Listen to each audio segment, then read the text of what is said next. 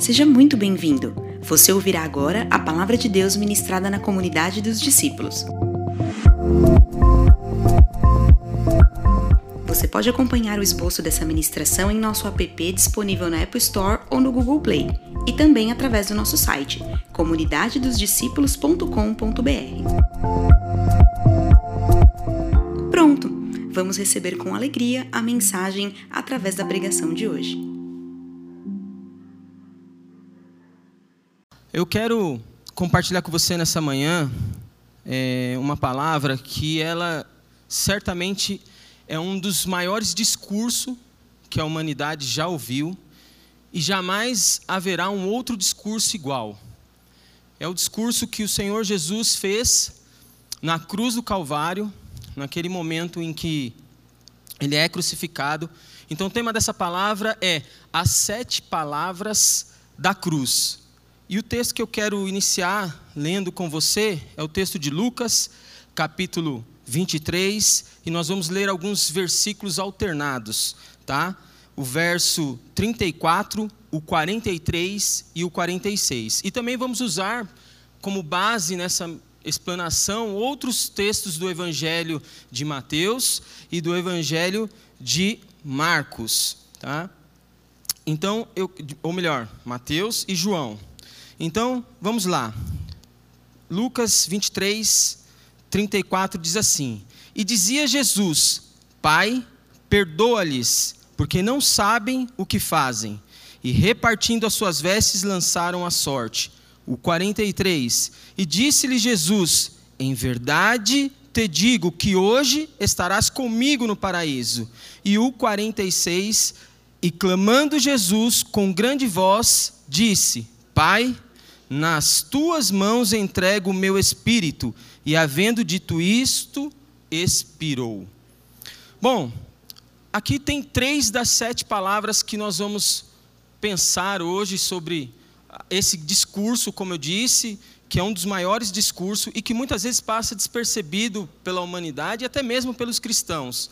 Do poder, da importância, da relevância, do significado que essas palavras dos últimos momentos do nosso Senhor Salvador Jesus Cristo proferiu ali na cruz do Calvário.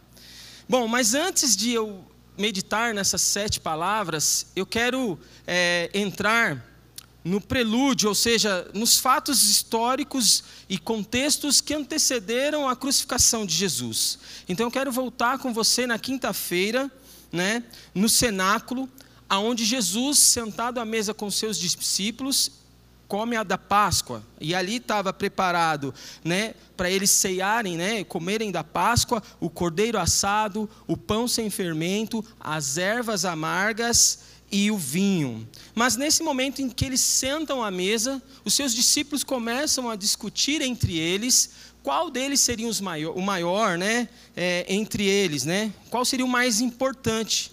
E nesse momento, o nosso Senhor Jesus, ele se cinge da toalha, pega a toalha e lava os pés Jesus, do, dos seus discípulos, né? mostrando que para subir a cruz ele deveria vestir as vestes da humildade. O nosso Senhor começa a ensinar ali os seus discípulos a ser humilde. Na sequência desse fato, após cear a Páscoa, Jesus vai ao Getsemane. E ali no Getsemane é um ambiente onde a gente encontra dor, encontra choro, sangue, dor não, soro, sangue. Nós encontramos ali também uma submissão à vontade de Deus, mas nós encontramos consolo e vitória.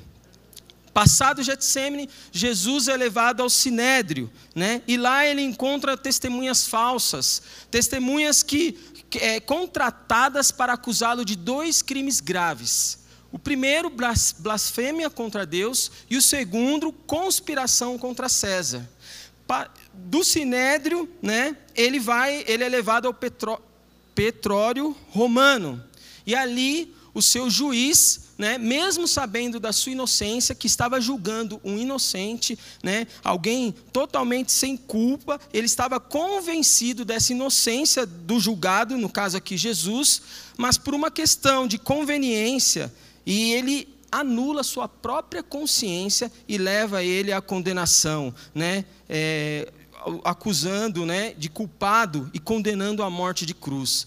Mas a revelação bíblica que nos dá e que nos traz, irmãos, é que não foi Pilatos que sentenciou Jesus, né? Jesus ele se entregou. Na verdade, o Pai o entregou por amor a mim e a você, como um rei vai ao seu trono a ser coroado, assim Jesus foi à cruz no meu e no seu lugar. Pós aqui, o, o, ali no petróleo também, onde ele foi espancado, onde ele foi é, maltratado, né, chicoteado, enfim, ele vai para a Via Crucis, ou conhecida via dolorosa, aonde ele carrega ali aquele, aquele cedro pesado após estar muito, sido muito açoitado, muito judiado, e as pessoas ali, algumas é, é, falando mal, né, conjurando verbos contra ele, e as mulheres chorando, e ele solta as expressões: mulheres, não chore por mim, mas chore pelos seus filhos, né? E Jesus vai na via cruz, e aí até então ele chegar ao Calvário, né? mais conhecido como Monte da Caveira. E ali Jesus, a palavra diz que às nove horas da manhã, naquela sexta-feira, ele é suspenso entre a terra e o céu. Né? E aí, crucificado entre dois malfeitores, entre dois ladrões, que aqui ele simbolizando uma divisão da humanidade, né? simbolizando aqui do, é, a, a, a história do homem, né? Onde um deles se arrepende, né? E é salvo e o outro não se arrepende e é condenado. Bom, nesse momento aqui, Jesus profere as sete palavras que são um dos maiores discursos da humanidade, como eu falei. É nesse momento aqui, na cruz do Calvário, erguido às nove horas da manhã, que ele começa o seu discurso, que muitas vezes passa despercebido por mim, por você, como cristão. Então, hoje, nessa manhã, eu quero meditar sobre isso, para você entender o valor da obra de Jesus consumada, o valor real do que foi feito e não simplesmente olhar como uma história triste ou uma história onde você sente compaixão de um homem ou de uma pessoa. Bom, a primeira palavra que nós vemos aqui, ela está no, no Evangelho de Lucas, né, no capítulo 23, no verso 34, que é a palavra perdão.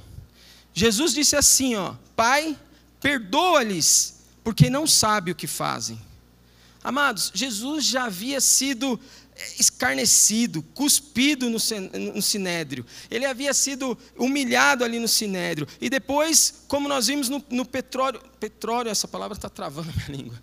É, o romano, ele é judiado, ele é castigado é, friamente. E se você, provavelmente você deve ter assistido o filme Jesus, né? É, que Mel Gibson conduziu toda essa história da cinematografia, e ele diz, mostra um pouco do que foi esse sofrimento, mostra um pouco do que foi ali. E mesmo assim, irmãos, Jesus estando ali, após toda essa situação, via dolorosa, todo o sofrimento, a primeira palavra que ele profere ali é uma palavra de perdão. Ele roga ao Pai que perdoasse aqueles. E nós tiramos aqui três lições, amados. Aqui nós vemos que Jesus ele não paga o mal com o mal. Segundo, nós vemos aqui que ele ele pede ao Pai para perdoar aqueles que estavam tramando a sua morte, que estavam conduzindo a sua morte. E terceiro, ele atenua, ou seja, ele deixa mais leve, menos menos pesado, a, a, a, menos espesso a culpa dos seus acusadores. Irmãos, talvez esta palavra aqui, nesse momento, foi exatamente aonde um desses malfeitores teve uma mudança. O que aconteceu para que aquele homem, aqueles dois homens, e que o texto de Mateus, né, nos traz um pouco disso, Mateus 27, 44, eu não vou ler aqui. Ambos, junto com as pessoas que estavam ali, escarneciam de Jesus, zombavam de Jesus. O que aconteceu para que um daqueles homens, mais precisamente o que estava à direita de Jesus, tivesse uma mudança em sua vida? O que de fato aconteceu? E aí vem a segunda palavra, que é a de salvação.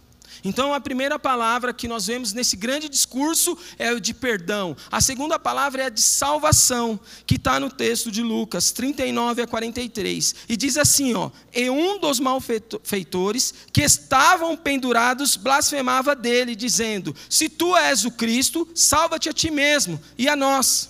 Respondendo, porém, o outro repreendia-o, dizendo: Tu nem ainda temes a Deus, estando na mesma condição, e nós, na verdade, com justiça, porque recebemos o que nos, nossos feitos mereciam, mas este nenhum mal fez. E disse Jesus, e disse a Jesus: Senhor, lembra-te de mim quando entrares no teu reino. E ele e disse-lhe Jesus: Em verdade te digo que hoje estarás comigo no paraíso. Esse homem, irmãos, teve uma mudança, porque quando você vai no Evangelho de Mateus, como eu disse, né, no verso é, que, que, Mateus ele, relata, é, Mateus 27, 44, que esses malfeitores, junto com a, a, a, as pessoas que estavam ali, estavam acusando Jesus, blasfemando, zombando dele, nesse momento diz, o que nos leva a entender que provavelmente ele ouvindo a oração de Jesus, rogando ao Pai que perdoasse, teve a sua vida transformada. Nesse momento nós vemos aqui a salvação, onde Jesus há um arrependimento. Esse homem reconhece Jesus como Senhor, como Rei. Então ele reconhece, ele diz: Olha, ei, você não teme a Deus, nós estamos pagando pelos nossos pecados, pelos nossos feitos, mas este nenhum mal fez. Ele é um justo. Então, ele reconhece, e aí ele termina falando para Jesus: Lembra-te de mim quando entrares no teu reino, reconhecendo Jesus como Rei, como Senhor. E Jesus profere a segunda palavra, diz que é a mais bela, que eu e você provavelmente já ouvimos, que é: Ainda hoje estará comigo no paraíso. Esse homem reconhecendo Jesus, recebe a palavra de salvação. Então, o que nós vemos aqui, irmãos, nesse, nesse contexto maravilhoso da segunda palavra, dos últimos instantes de Jesus, nós percebemos algo muito importante. Primeiro, irmãos, a salvação não é por obras, não está atrelado a obras, a feitos. Porque se assim fosse, esse homem jamais seria salvo. Pense a sua vida toda no crime, a sua vida toda é, roubando, e estava sendo crucificado justamente pelos seus feitos. Então a salvação, irmãos, ela não é por obras, glórias sejam dadas a Deus, aleluia, é pela graça que nós somos salvos. O segundo que eu quero pensar com você aqui nesta manhã, a salvação é uma dádiva, de Deus instantânea. Jesus disse: Ainda hoje estarás comigo no paraíso. Não haveria um tempo, não haveria um, um momento onde ele ficaria ali passando por uma disciplina, é algo instantâneo na vida daquele que crê, que confessa e reconhece como este homem, acusado justamente pelos seus crimes, faz ali à direita de Jesus. Muitas vezes nós, irmãos, estamos na igreja e muitas pessoas estão na igreja achando que, ah, eu vou caminhando e lá na frente eu vou ver se eu sou salvo. Irmãos, a salvação é algo instantâneo, é algo que acontece de imediato na sua vida, na minha vida, quando temos uma postura e uma condução de vida como esse homem teve. Terceiro ponto importante aqui na palavra que nós ouvimos de salvação: a salvação é estar com Cristo, amada igreja. É óbvio que a salvação é ir, Jesus, você vai estar no reino dele com ele, mas a salvação é estar com Cristo, porque Jesus disse: Ainda hoje estarás comigo no paraíso. Então, eu e você, aquele pensa, aquele homem estava ali prestes a ser morto.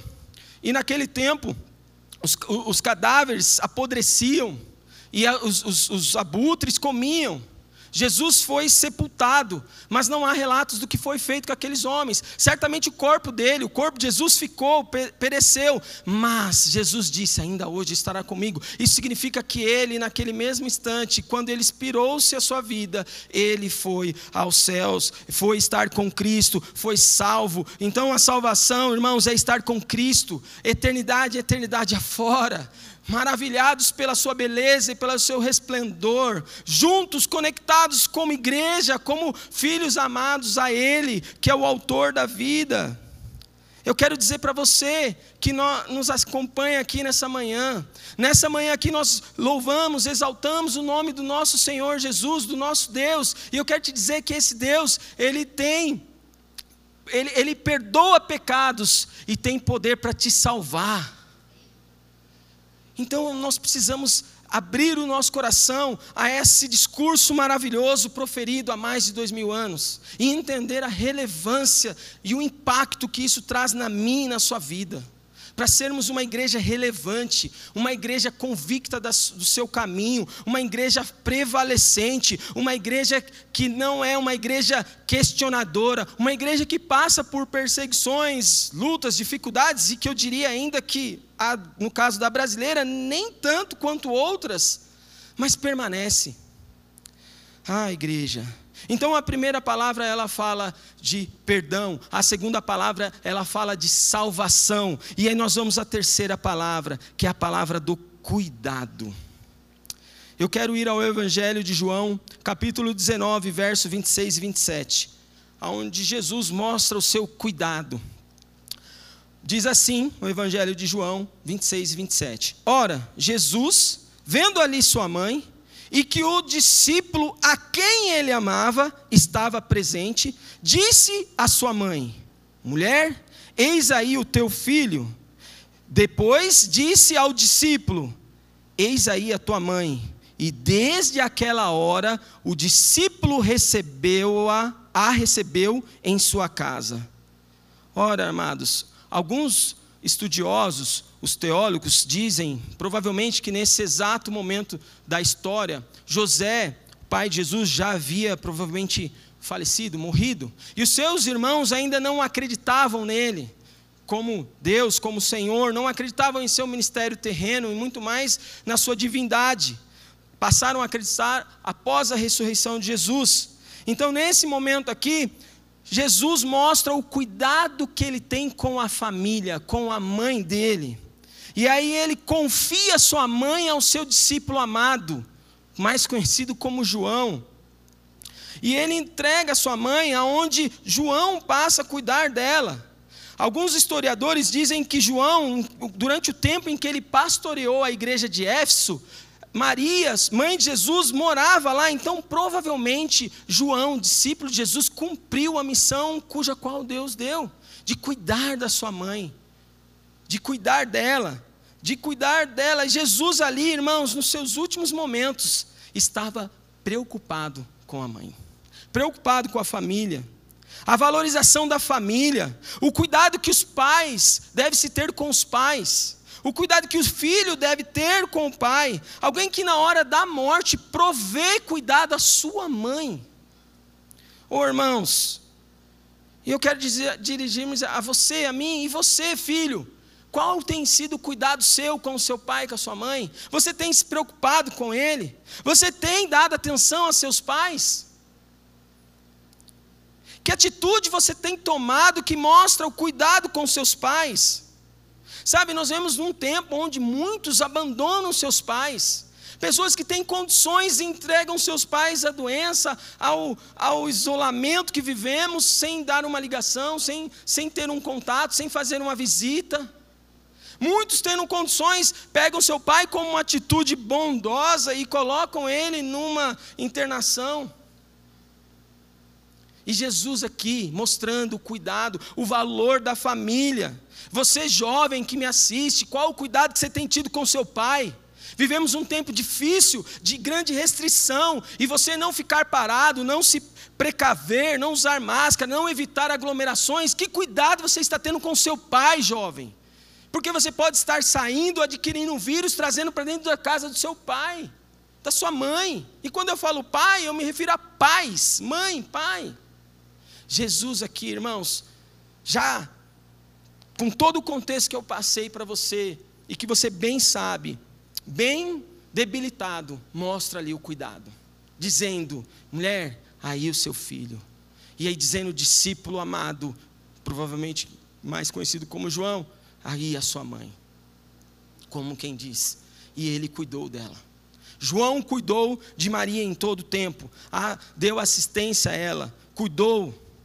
Então eu e você, irmãos, precisamos perceber a relevância desse discurso, proferido há mais de dois mil anos, que foi o maior da história e jamais haverá um outro igual. A quarta palavra, lembrando, a primeira palavra é o perdão, a segunda palavra é a salvação, a terceira foi o cuidado, a quarta palavra que eu quero que Jesus profere conosco é o desamparo. Esse desamparo é registrado em dois, por dois evangelistas, Mateus e Marcos. Eu quero ler o texto de Mateus, mas no texto de Marcos 15, 34 também há esse, esse relato. Mas o texto de Mateus diz assim, 27, 46.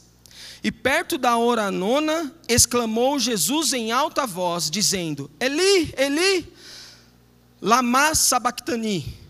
Isto é, Deus meu, Deus meu, por que me desamparastes? Note aqui que nesse exato momento, como já ouvimos dias atrás em ministração, Jesus não declara, não clama a Deus como Pai. Ele não chama Pai, ele chama Deus. Né? Deus meu, Deus meu, por que me desamparaste? Porque Deus desamparou seu filho nesse momento, irmãos, na cruz. Será que foi falta de amor? Será que foi descuido, desinteresse pelo seu filho? Aonde lá no batismo de João, o céu se abre, uma pomba vem, uma grande voz diz: Esse é o meu filho amado em quem tenho todo prazer. Porque o Senhor, Deus Todo-Poderoso, Ele desampara o seu filho. O pai que amou tanto o filho, desde a criação de todas as coisas, de eternidade passada, que se deleitava no filho, agora desampara. Aqui está, irmãos, o núcleo da mensagem da salvação. A única maneira de Deus ser justo e justificar a mim e a você, irmãos, foi encontrar um outro alguém que fosse nosso fiador, nosso substituto, representante que pudesse receber ou sofrer o golpe da lei. E qual é o golpe da lei? O salário do pecado é a morte. Oh, irmãos, quem pudesse satisfazer todas as demandas da justiça de Deus, pois Deus sendo justo, Ele não poderia passar por cima dos nossos pecados. Então, para que Deus não desamparasse eu e você por toda a eternidade, Ele desampara o seu filho momentaneamente. Para que eu e você não ficássemos lançados ao inferno. Pensa ali aqueles escarnecedores falando: oh, se tu és Deus, desce da sua cruz. Se Jesus descesse da cruz naquele momento, nós desceríamos para o um inferno, eternidade, eternidade. E glórias sejam dadas ao nosso Senhor por não ter feito isso e ter sido fiel e submisso ao Pai. A missão que lhe foi dada. Então, Jesus aqui, irmãos, isso é o cerne da, da salvação. Para que eu e você não ficasse desamparado, Deus desampara o seu filho momentaneamente. Porque estava sobre ele, irmãos, todo o nosso pecado, toda a nossa condenação. A palavra diz que Deus agradou em moê-lo ah, então Jesus ele não morre como um mártir, como muitos outros homens morreram. Ele morre por conta do meu e do seu pecado. Por conta do nosso pecado é que ele morre. A morte dele foi substitutiva. Era eu e você, a humanidade que deveria estar lá. Mas não.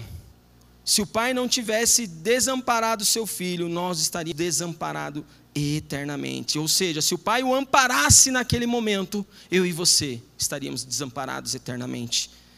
Eu não sei se o seu coração percebe a importância disso. Eu não sei se o seu coração começa a jubilar com gratidão a isso, ao que, ao que Cristo fez, a relevância da cruz, a relevância desse amor, dessa coragem, ousadia em submeter.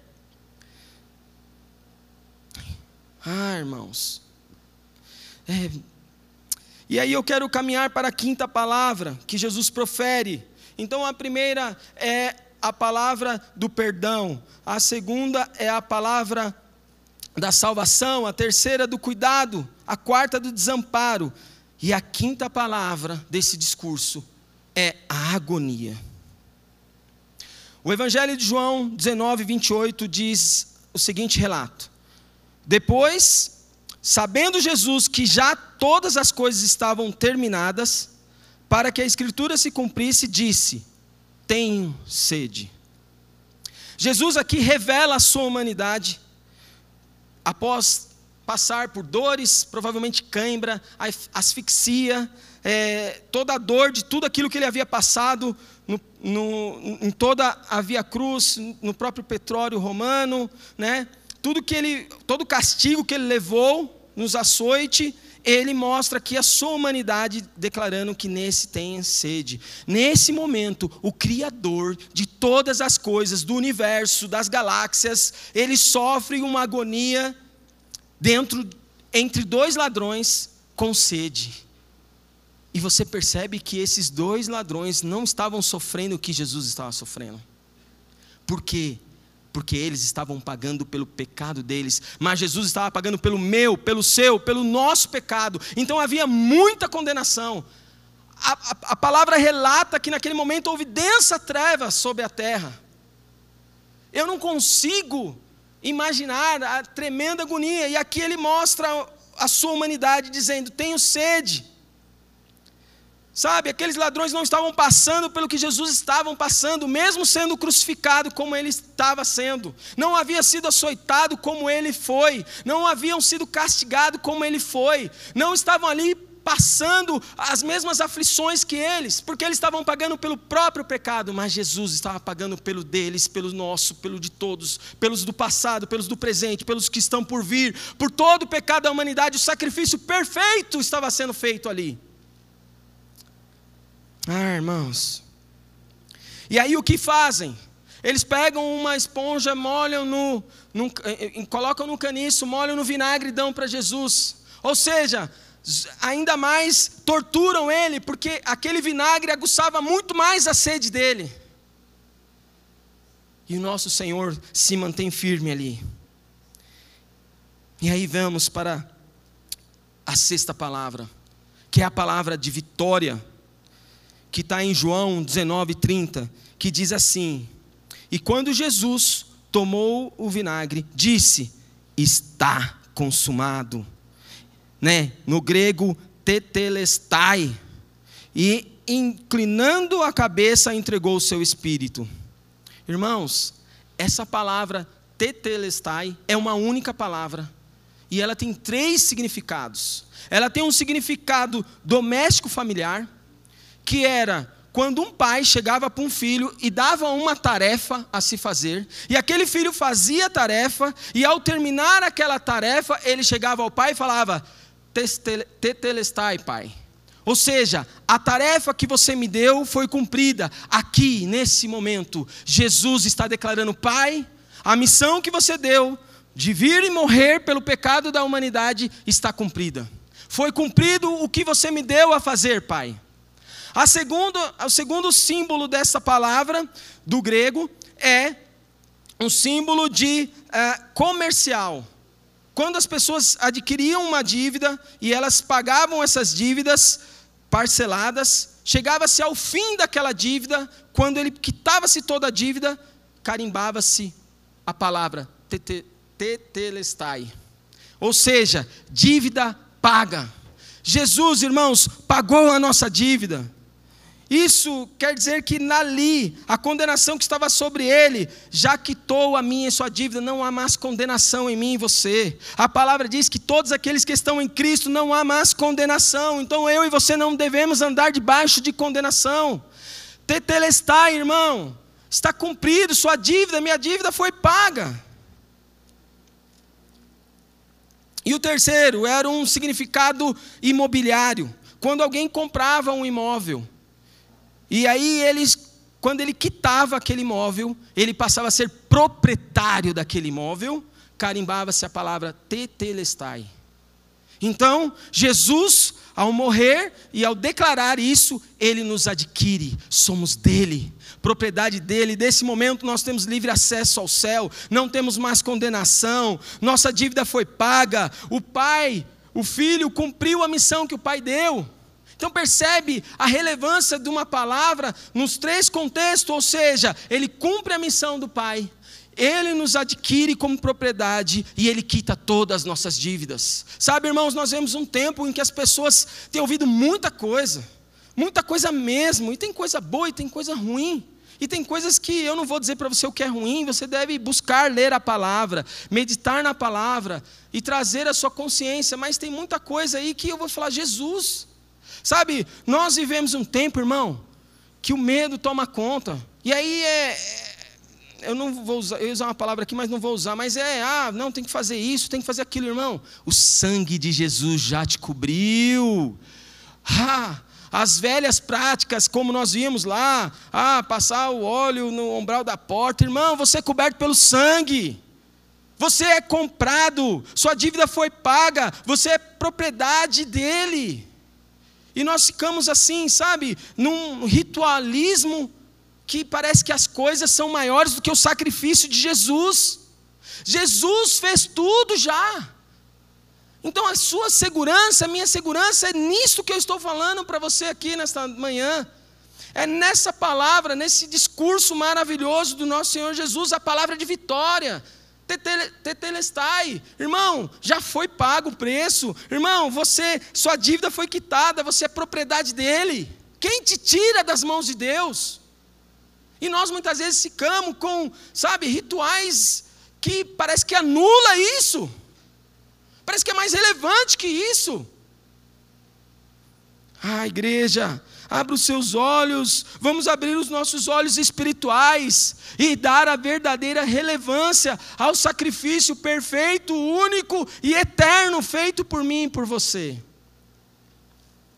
E a sétima e última palavra, irmãos, então, relembrando aqui, a primeira palavra é a palavra do perdão, a segunda palavra é a palavra da salvação, a terceira do cuidado, a quarta palavra do desamparo, a quinta palavra da agonia, a sexta palavra é a palavra da vitória, e a sétima palavra é a palavra da redenção. Lucas 23, 46 diz isso. E clamando Jesus com grande voz, disse: Pai, nas tuas mãos entrego o meu espírito. E havendo dito isso, expirou. Quando Jesus diz aqui, Pai, nas tuas mãos eu entrego o meu espírito, ele cumpriu a palavra que diz que o Filho glorificaria o Pai. Nesse momento, Jesus está glorificando o Pai. Ele veio e cumpriu a missão que o Pai deu morreu por mim, morreu por você, morreu pela humanidade passada, presente e futura, para que nós tivéssemos vida. Tentaram fazer dele um político, um revolucionário político, mas ele recusou. Ele recusou. Então eu quero concluir essa palavra, irmãos, e refletindo sobre o significado dessa morte de cruz para mim e para você. O grande significado que tem. Primeiro, o nosso pecado é horrível. Porque não havia outra forma de resolver, não teve um alívio, não teve outro caminho que Deus pudesse achar para resolver a questão do pecado da humanidade, não teve uma forma mais leve para poupar o seu filho, tirar o seu filho de tudo aquilo que ele passou, até mesmo ao ponto de ele desamparar o seu filho momentaneamente era necessário que o próprio Filho de Deus, o próprio Deus, morresse por nós. Então, esse é o primeiro e o mais consciente que eu devemos ter: o nosso pecado é horrível, é terrível. Segundo, o amor de Deus é indescritível. Paulo chega a argumentar sobre isso, irmãos. Ele diz que, que alguém poderia até morrer por alguém que fosse bom. Mas por alguém que é ruim, quem poderia morrer? E Deus prova o seu amor para conosco, dando Jesus para morrer no meu e no seu lugar, sendo nós ainda pecadores. Esse é o amor, irmãos, que nós não podemos negligenciar. Nunca uma, uma, uma dívida de amor como essa seria paga. Eu não posso e nem você ficar reivindicando mais amor a Deus. Sabe, Deus, eu não posso, e nem você, diante dessa revelação, duvidar do amor a Deus, vou morrer falando isso pelas coisas que se tem, pelo que não se tem, porque se tem saúde, se não tem saúde, se está dando certo, está dando errado, você acha que Deus não te ama mais, que Deus não te ouve mais. Irmãos, igreja, acordemos. Que maravilha, como eu posso duvidar de um amor como este? Quem faria isso? Quem daria a vida por um pecador como eu? E ele não poupou a vida do seu filho, antes o entregou. Ah, igreja, esse amor de Deus é o amor que suficiente em mim e na sua vida. Ainda que eu e você não receba mais nada, se Deus encerrasse os céus hoje, que igreja nós seríamos? Se hoje Deus encerrasse as bênçãos materiais que se manifestam na minha e na sua vida, que igreja seríamos? Será que duvidaríamos do amor de Deus? Às vezes, sem isso acontecer, duvidamos, por circunstância, por medo. Não devemos ter medo, estamos seguros nele, estamos guardados nele, igreja. Nunca duvide do amor de Deus, nunca reivindique mais amor a Deus. Ele te amou completamente, entregou tudo, como a Larissa colocou aqui na hora da oferta tudo que Ele poderia dar por mim, para você, Ele deu, foi Cristo. O maior bem que Deus pode dar não é um carro para você, não é a restauração do seu casamento, não é a saúde, não é ser bem sucedido, não é ir bem em todas as coisas, até porque o sol nasce para todos, todos nós passamos por lutas, aflições. O maior bem que eu e você temos é Jesus. Essa, essa é, a, é o maior presente que nós recebemos. Todas as outras coisas são supérfluas ou deveriam ser supérfluas diante dessa revelação. Vamos sim desfrutar de coisas, vamos ter coisas boas, mas ei, a vida é cheia de altos e baixos. Aqui temos um, momentos de estar bom, ruim, ganhar bem, ganhar pouco, ter coisas, perder coisas, mas o melhor nós não perdemos. O melhor nós não podemos deixar de lado, que é Jesus. E o terceiro, a salvação em Cristo é um dom gratuito de Deus a mim e a você. É um presente do Rei que você recebe pela fé. E a fé é a moeda, como eu vi esses dias o pastor Luiz ministrando, a moeda do céu. É através da fé que você recebe, é através da fé que você vivencia as coisas. O que você fará agora? O que eu farei agora? Como será a minha, a sua vida? Essas são duas perguntas.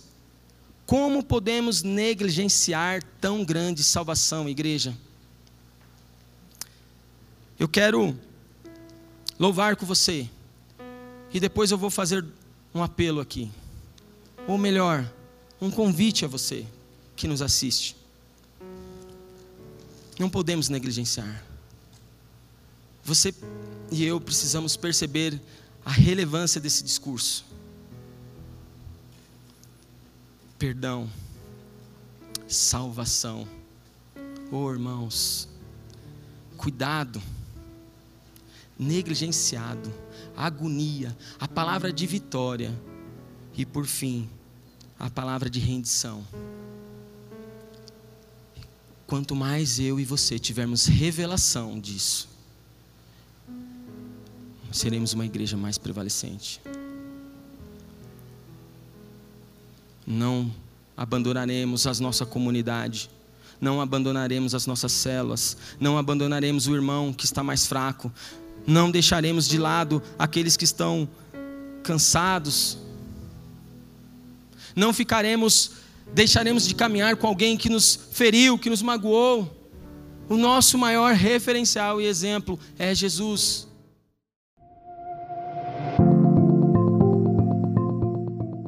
Esperamos que o Espírito Santo tenha inspirado você através dessa palavra. Siga-nos em nossas redes sociais pelo arroba CMDD Oficial. Comunidade dos Discípulos, uma família, muitos lugares. Até a próxima!